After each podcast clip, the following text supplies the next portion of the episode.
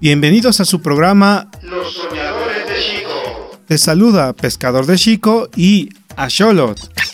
El día de hoy tendremos un programa muy especial, muy bonito y hecho con mucho cariño para ustedes. Se trata de un programa sobre la Navidad. Asholot, por favor, dime, ¿te gusta la Navidad? Ah, sí, ya veo.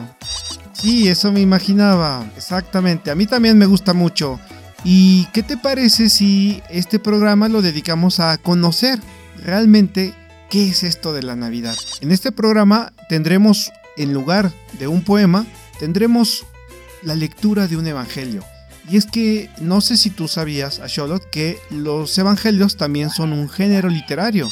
Estos son narraciones de, obviamente, las primeras comunidades cristianas en las que contaban las historias de Jesús y bueno, eh, no son propiamente poemas, pero quedan muy ad hoc para el día de hoy que es este programa especial. Entonces, a Charlotte, ¿qué te parece si vamos al ajolote rapsódico?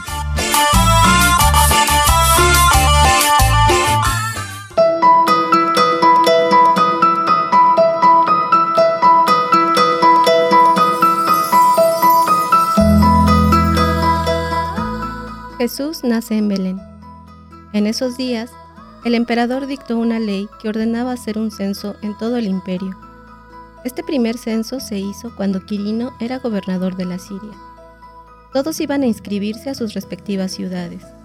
También José, como era descendiente de David, salió de la ciudad de Nazaret para Galilea y subió a Judea, a la ciudad de David llamada Belén, para inscribirse con María su esposa, que estaba embarazada. Cuando estaban en Belén, le llegó el día en que debía tener a su hijo, y dio a luz a su primogénito. Lo envolvió en pañales y lo acostó en una pesebrera, porque no había lugar para ellos en la sala común. En la región había pastores que vivían en el campo y que por la noche se turnaban para cuidar sus rebaños. El ángel del Señor se les apareció y los rodeó de claridad la gloria del Señor. Como estaban muy asustados, el ángel les dijo, no se asusten tanto, pues yo vengo a comunicarles una buena nueva, que será motivo de mucha alegría para todo el pueblo. Hoy ha nacido para ustedes en la ciudad de David un Salvador que es Cristo Señor. En esto lo reconocerán. Hallarán a un niño recién nacido, envuelto en pañales y acostado en un pesebre. De pronto, una multitud de seres celestiales aparecieron en torno al ángel y cantaban a Dios. Gloria a Dios en lo más alto del cielo y en la tierra gracia y paz a los hombres. Después que los ángeles los dejaron para volver al cielo, los pastores se dijeron unos a otros, Vamos pues hasta Belén y veamos lo que ha sucedido y que el Señor nos dio a conocer. Fueron apresuradamente y hallaron a María y José y vieron al recién nacido acostado en la pesebrera.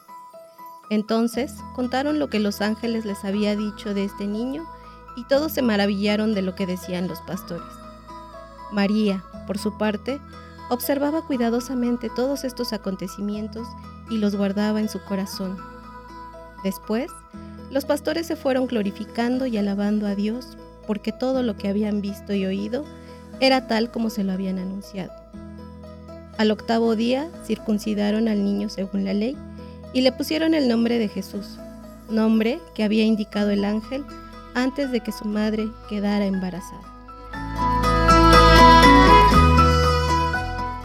Lucas capítulo 2, versículos del 1 al 21, Nacimiento de Jesús, de la Biblia Católica Latinoamericana, en voz de Ale Juan.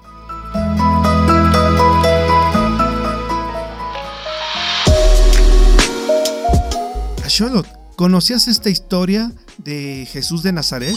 Fíjate que muchas veces como que se nos olvida que Jesús no solamente es verdadero Dios, sino también es verdadero hombre.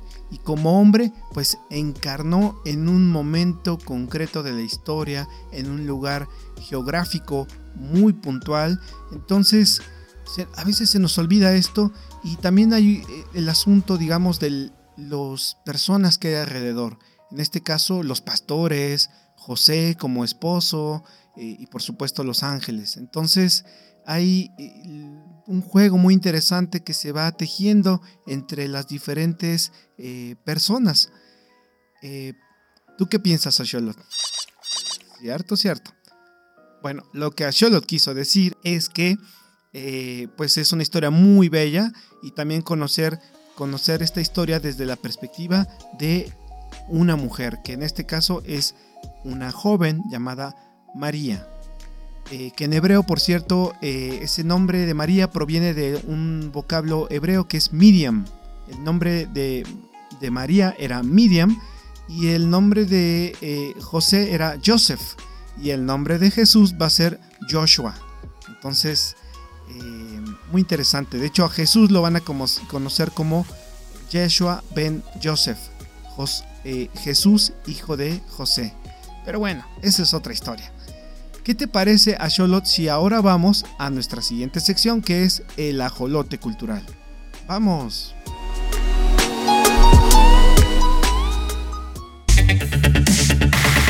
El ajolote cultural, un espacio para compartir, debatir y conocer temas de historia, música, gastronomía y todas las manifestaciones del arte en el mundo.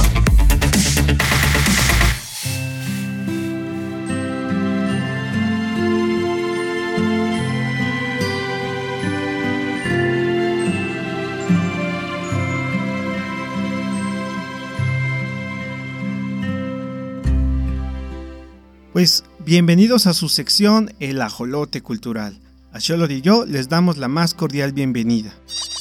Y de hecho les queremos comentar que a Sholot y yo hemos andado por ahí y eh, hemos visto que ya todo Valle de Chalco y demás está lleno de adornos navideños por aquí, adornos navideños por allá, eh, ya están las ofertas, ya están los aparadores y hay un montón de cosas, de hecho a Charlotte anda con su gorrito rojo, como debe de ser, y, eh, yo también ando, con mi bufanda. Entonces nos estamos poniendo en tono, pero el otro día a Charlotte me preguntaba lo siguiente. ¿Qué quiere decir, pescador? ¿Qué significa la Navidad? Y pues yo la verdad no, no sé mucho sobre estos temas, me encantaría que mejor le preguntáramos a alguien que sí sabe. Entonces, eh, pues para ello hemos invitado a, una persona que sí conoce bastante sobre estos temas. Eh, esta persona se llama Josué Saldaña.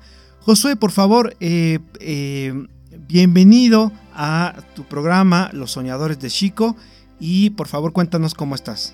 Hola, ¿qué tal pescador? Muchas gracias por la invitación y hacerme partícipe de este pues de esta plática finalmente vamos a instruir a Charlotte, ¿no? este, a ver qué más se puede dar y a ver si no más bien nos termina enseñando, ¿no? Pero bueno, ya sabes que una plática siempre tiene diferentes puntos de vista. Vamos a compartir lo que más podamos y pues con mucho gusto. Muchas gracias, Josué. Eh, ajá. Exacto. A Charlotte está diciendo que también se siente muy agradecido de tenerte aquí y sobre todo para nuestros radioescuchas, les quiero comentar que Josué Saldaña es filósofo y es teólogo y actualmente es coordinador del Centro Universitario Ignaciano aquí en el TUPCH. Muchos de ustedes ya lo conocen, es el que siempre anda por ahí apoyando a todos los estudiantes, acompañando a los, a los trabajadores y demás colaboradores de aquí del, Tecnológico Universitario. Pues bien, eh, Josué, por favor, cuéntanos eh, yo sé que es una pregunta que va a sonar así medio extraña, pero, pero siempre las preguntas básicas creo que a veces son mejores. Josué, ¿qué es la Navidad? ¿Por qué celebramos la Navidad? Bueno, pues la Navidad tiene que ver, o sea, la natividad, ¿no? La misma palabra, una cuestión de nacimiento, ¿no? Y ese nacimiento, sobre todo, se le quiere dar realce, pues con una persona importante, sobre todo para la vida cristiana, ¿no? Que tiene que ver con Jesús, Jesús de Nazaret. Entonces, de ahí se viene desarrollando. Eh, todo esto que hoy vemos eh, fue aprovechado por algunos misioneros hace mucho tiempo para evangelizar a, los pueblos en donde estaban, ¿no? Entonces de ahí se va recreando todo esto. Hoy la Navidad, cuando escuchamos la palabra Navidad, pues luego, pensamos en Santa Claus, este, en las luces, en el, arbolito, los regalos, etcétera, etcétera, etcétera, ¿no? Como todo eso, y aparte del frío, ¿no? Pero este, eso, lo, y el nacimiento y toda esta cuestión cristiana está también ahí, pero a veces no le damos tanta relevancia. Yo lo que me he dado cuenta en algunos pueblos sí, ¿no? Porque todavía hacen sus nacimientos, hay pastorcitos, al menos el pueblo donde yo estoy, hay personas que juntan niños, niñas, los visten de pastorcitos y el 24 de diciembre van a cada casa a, acostar al niño Dios, ¿no? Y, este, Wow. les dan sus piñatas, les dan sus aguinaldos y todo, pero sí está como esa relevancia de, ¿no? Y, y precisamente creo que lo que se busca en esta Navidad es recordar ese nacimiento importante y recordarnos que somos parte de ese nacimiento también, ¿no? O sea, como seres humanos nos estamos renovando y es oportunidad también de un año, al fin del año, poder recuperar lo que vivimos. Pues justamente aquí viene la primera pregunta que, la segunda pregunta que tenemos a Sholot y yo, y es, ¿es obligatorio cenar, que la cena de Navidad sea con pavo? O sea, ¿eso está en- escrito en algún lugar? Eh, ¿Es obligatorio que, no sé, que vayamos, que pongamos, eh, nos vengamos todos con un gorrito rojo, eh, que cantemos, eh, bueno, todas estas cosas, ¿qué, tanto tenemos que hacer eso? ¿Sí, no? ¿Por qué o cómo es? Yo creo que lo bonito de esto es más bien los encuentros familiares, las oportunidades para reunirse como familia, con amigos.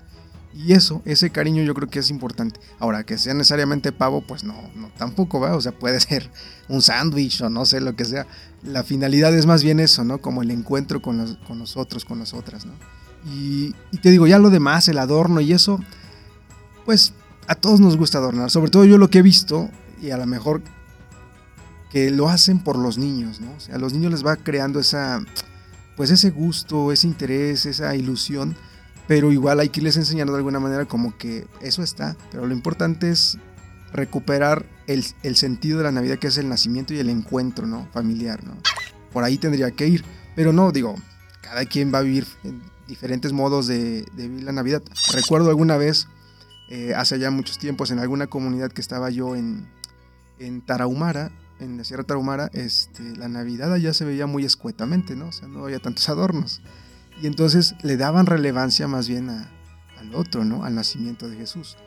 Y la comida era una comida de encuentro, era una comida sencilla, pero creo que uno se nutría más con el encuentro con otros hijos, hijas que iban a Chihuahua a veces a trabajar y regresaban para esas fechas, o se iban a- al Durazno y varias cosas, ¿no? Entonces, eso es más lo- lo- como lo importante. Yo creo que lo rico de la cena son los encuentros. Aparte, digo, sí, la familia y las mamás, abuelas y todos se lucen con los platillos, ¿no? Pero, pero eso, ¿no? Eso quiere decir que... eh, ¿Qué pasa con el famoso Santa Claus? Eh, O sea, ¿no hay Santa Claus en la Tarahumara?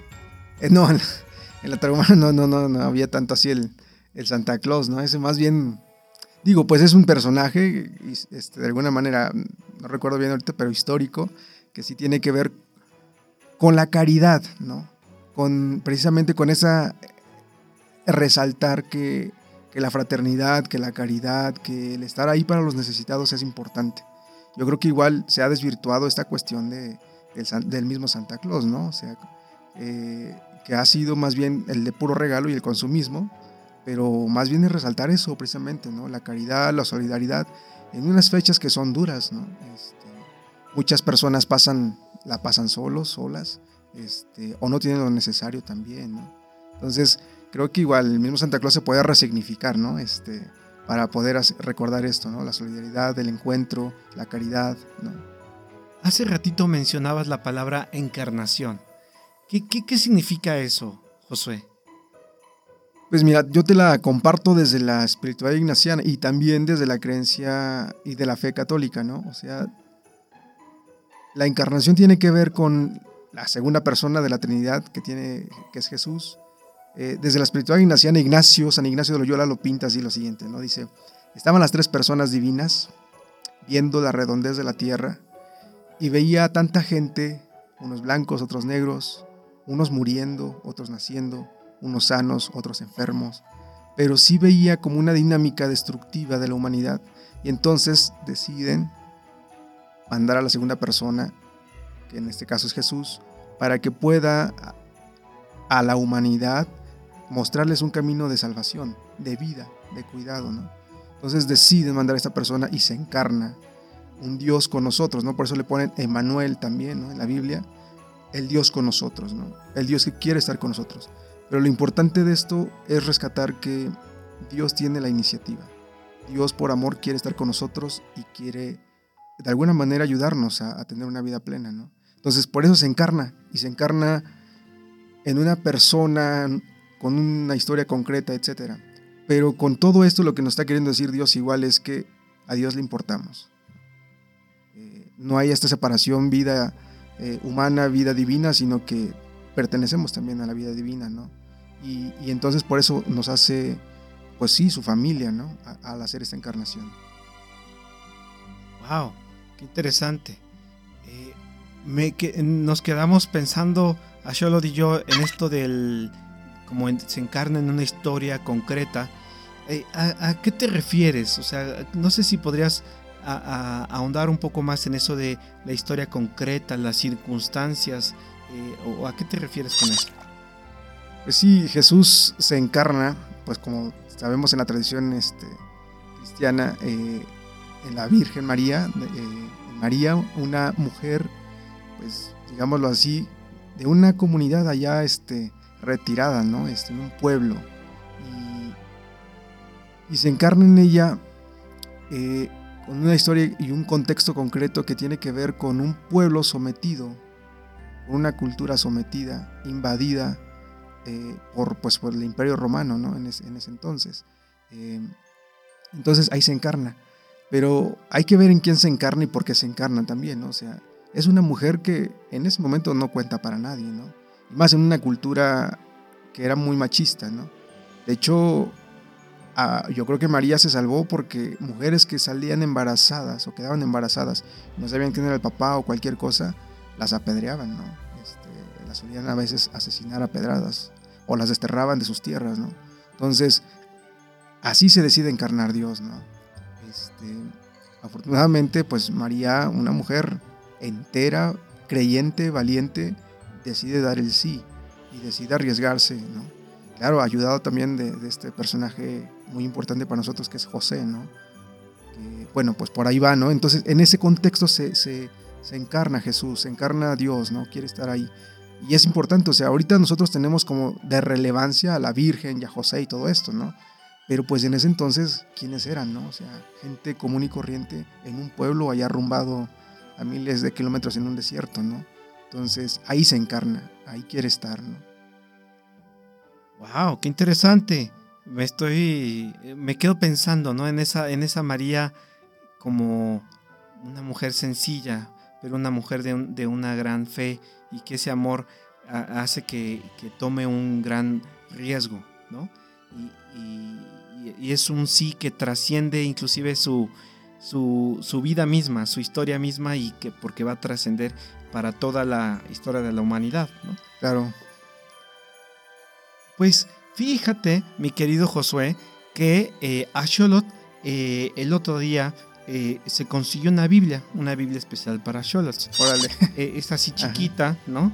Eh, tal vez tú no la alcances a ver, pero en esta Biblia eh, eh, él estaba leyendo justamente y me dijo, oye pescador, ¿por qué en algunas, eh, en los cuatro relatos, eh, eh, Los evangelios. los evangelios, Ajá. los cuatro grandes evangelistas, ¿por qué unos sí mencionan lo del nacimiento, unos sí, unos evangelios sí y otros no? O sea, por ejemplo, eh, me comentaba a Charlotte que eh, en el Evangelio de Marcos y de Juan no hay una mención eh, sobre el nacimiento y más bien ya hablan sobre Jesús cuando, cuando, lo, cuando conoce a Juan el Bautista.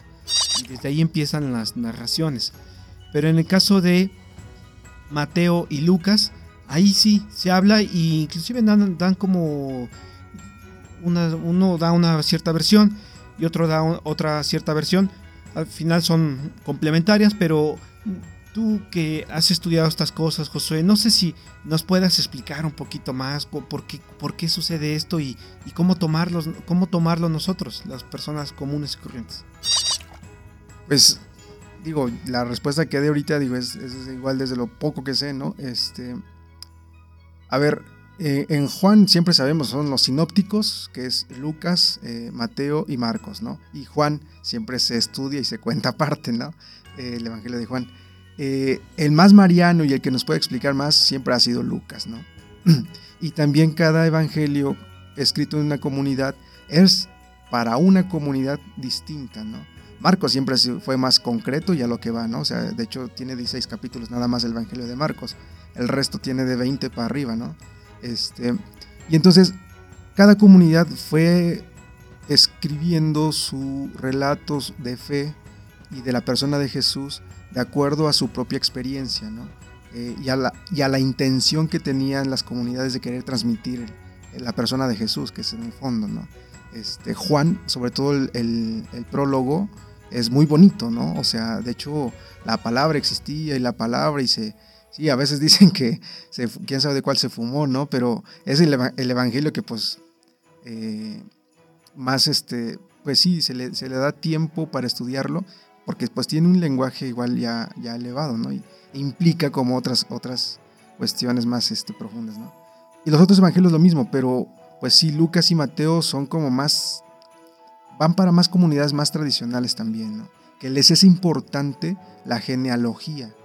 Y por eso es que de ahí este, quieren narrar casi desde el principio, ¿no? Por eso, porque es muy importante la genealogía para esas comunidades que, que le están escribiendo, ¿no? Pues por ahí podría ir más o menos algunas intenciones. Habrá otras también, ¿verdad?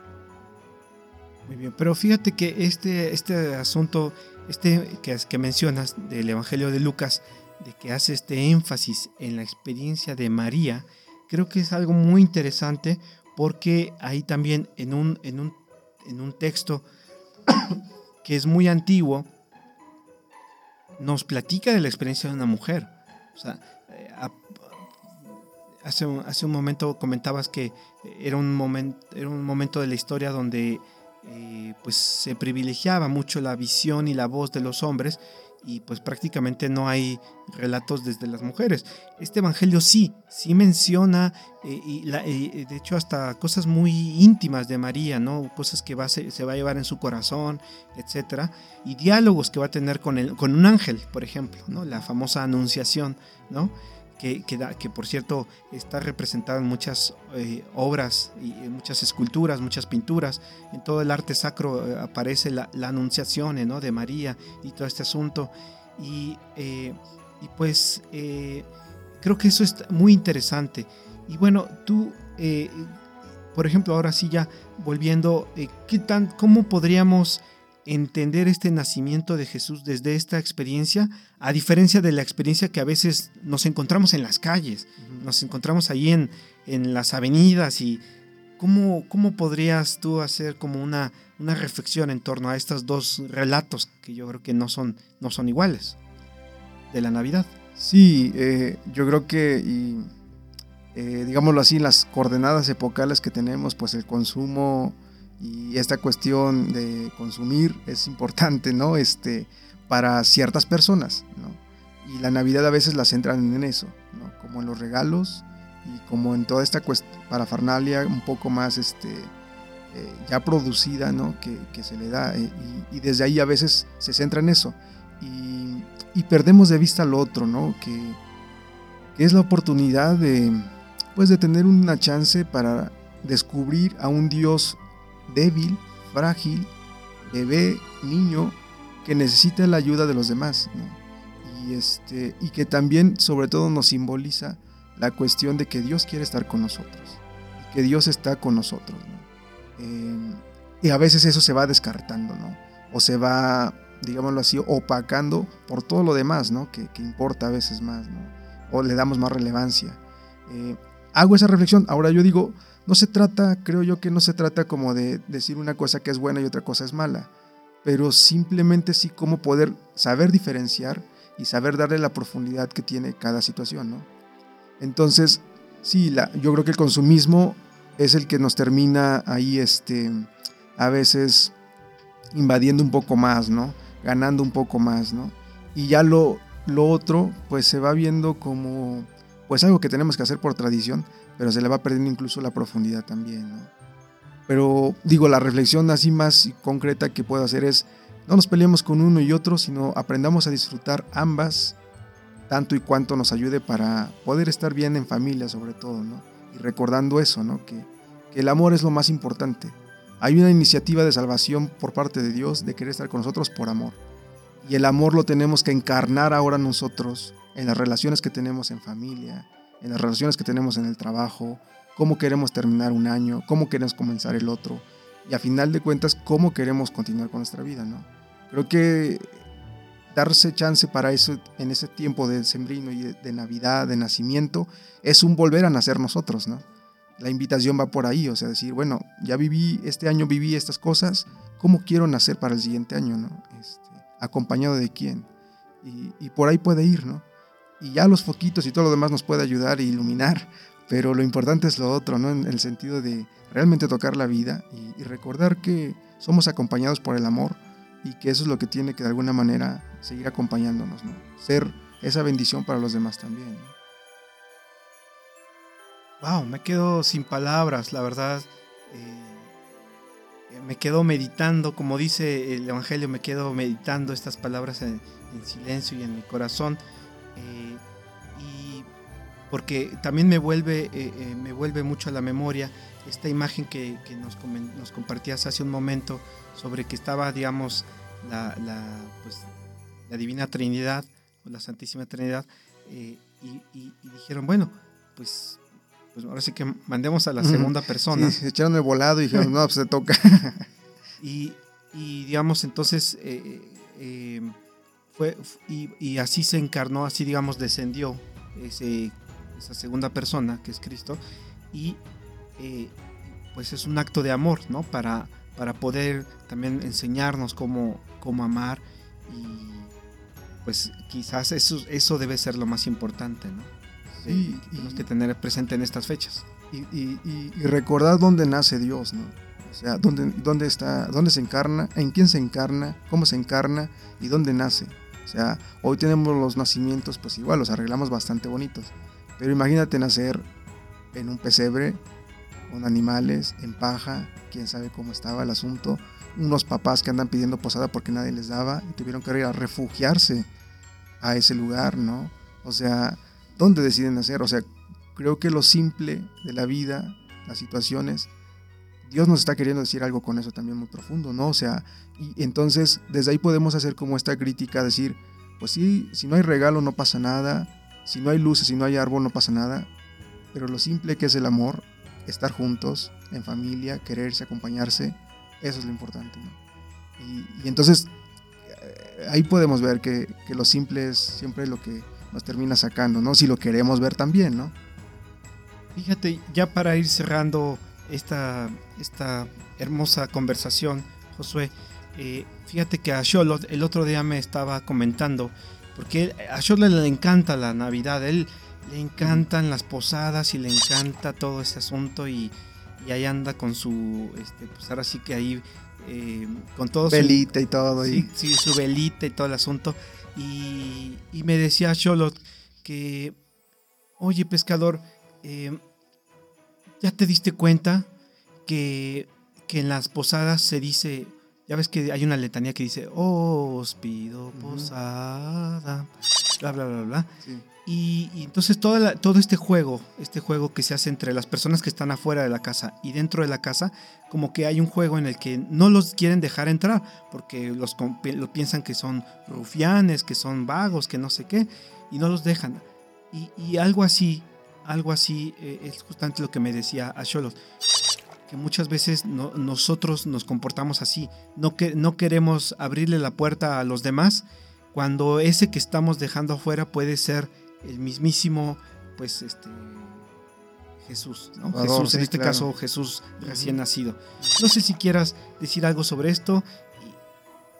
Sí, claro. Eh, pues las puertas pueden ser físicas, ¿no? Que no le abras la casa a nadie y no seas solidario.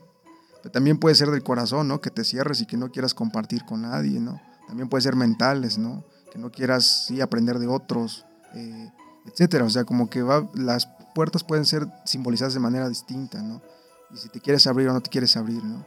Entonces, este, eso, ¿no? Yo creo que la invitación para la Navidad sería abrir puertas, dejar pasar a los peregrinos, apoyarlos y sobre todo quererse, ¿no? Como en, ese, en esa tónica de volver a nacer.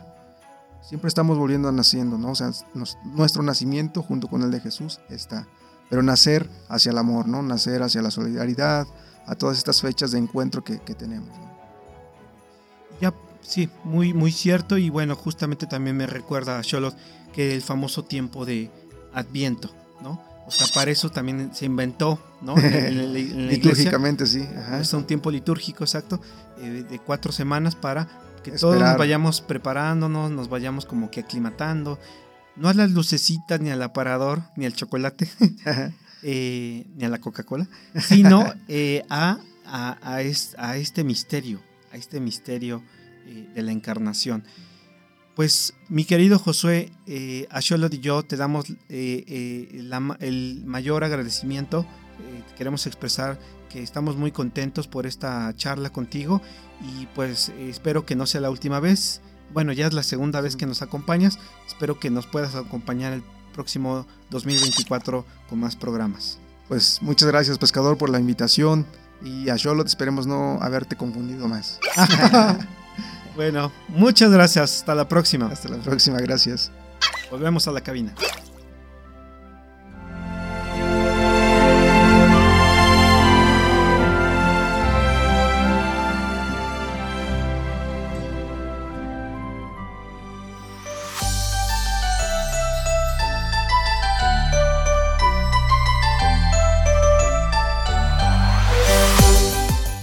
Querido Asholot, hemos llegado al término de nuestro programa. Espero que lo hayas disfrutado igual que yo. Eh, ustedes radioescuchas, ¿qué les pareció este programa? Por favor, no olviden escribirnos al correo radio@tupch.mx o también nos pueden llamar al teléfono 55 1708 59 59 extensión 2662. Llámenos, eh, platiquen con nosotros, eh, acérquense y digan también qué les gustaría escuchar, qué les gustaría, eh, a qué otros lugares les gustaría conocer y viajar. ¿De acuerdo? El próximo, vale decir que este es el último programa de esta segunda temporada y en enero de 2024 vamos a iniciar una tercera temporada de Los Soñadores de Chico. Estén muy atentos y va a ser un programa muy especial. Así que, ¿a Charlotte quieres decir algo más? Oh, sí. Ajá. Eh, A Charlotte dice que eh, pues que se cuiden mucho, que se abriguen muy bien, que eh, sí tomen bebidas frías, pero no tanto, y mucho ponchecito. Eso es lo que dijo a Charlotte. Así que bueno, espero que se la pasen muy bien y los queremos mucho, les mandamos un fuerte abrazo a todos y todas y nos vemos en enero. Así que hasta la próxima.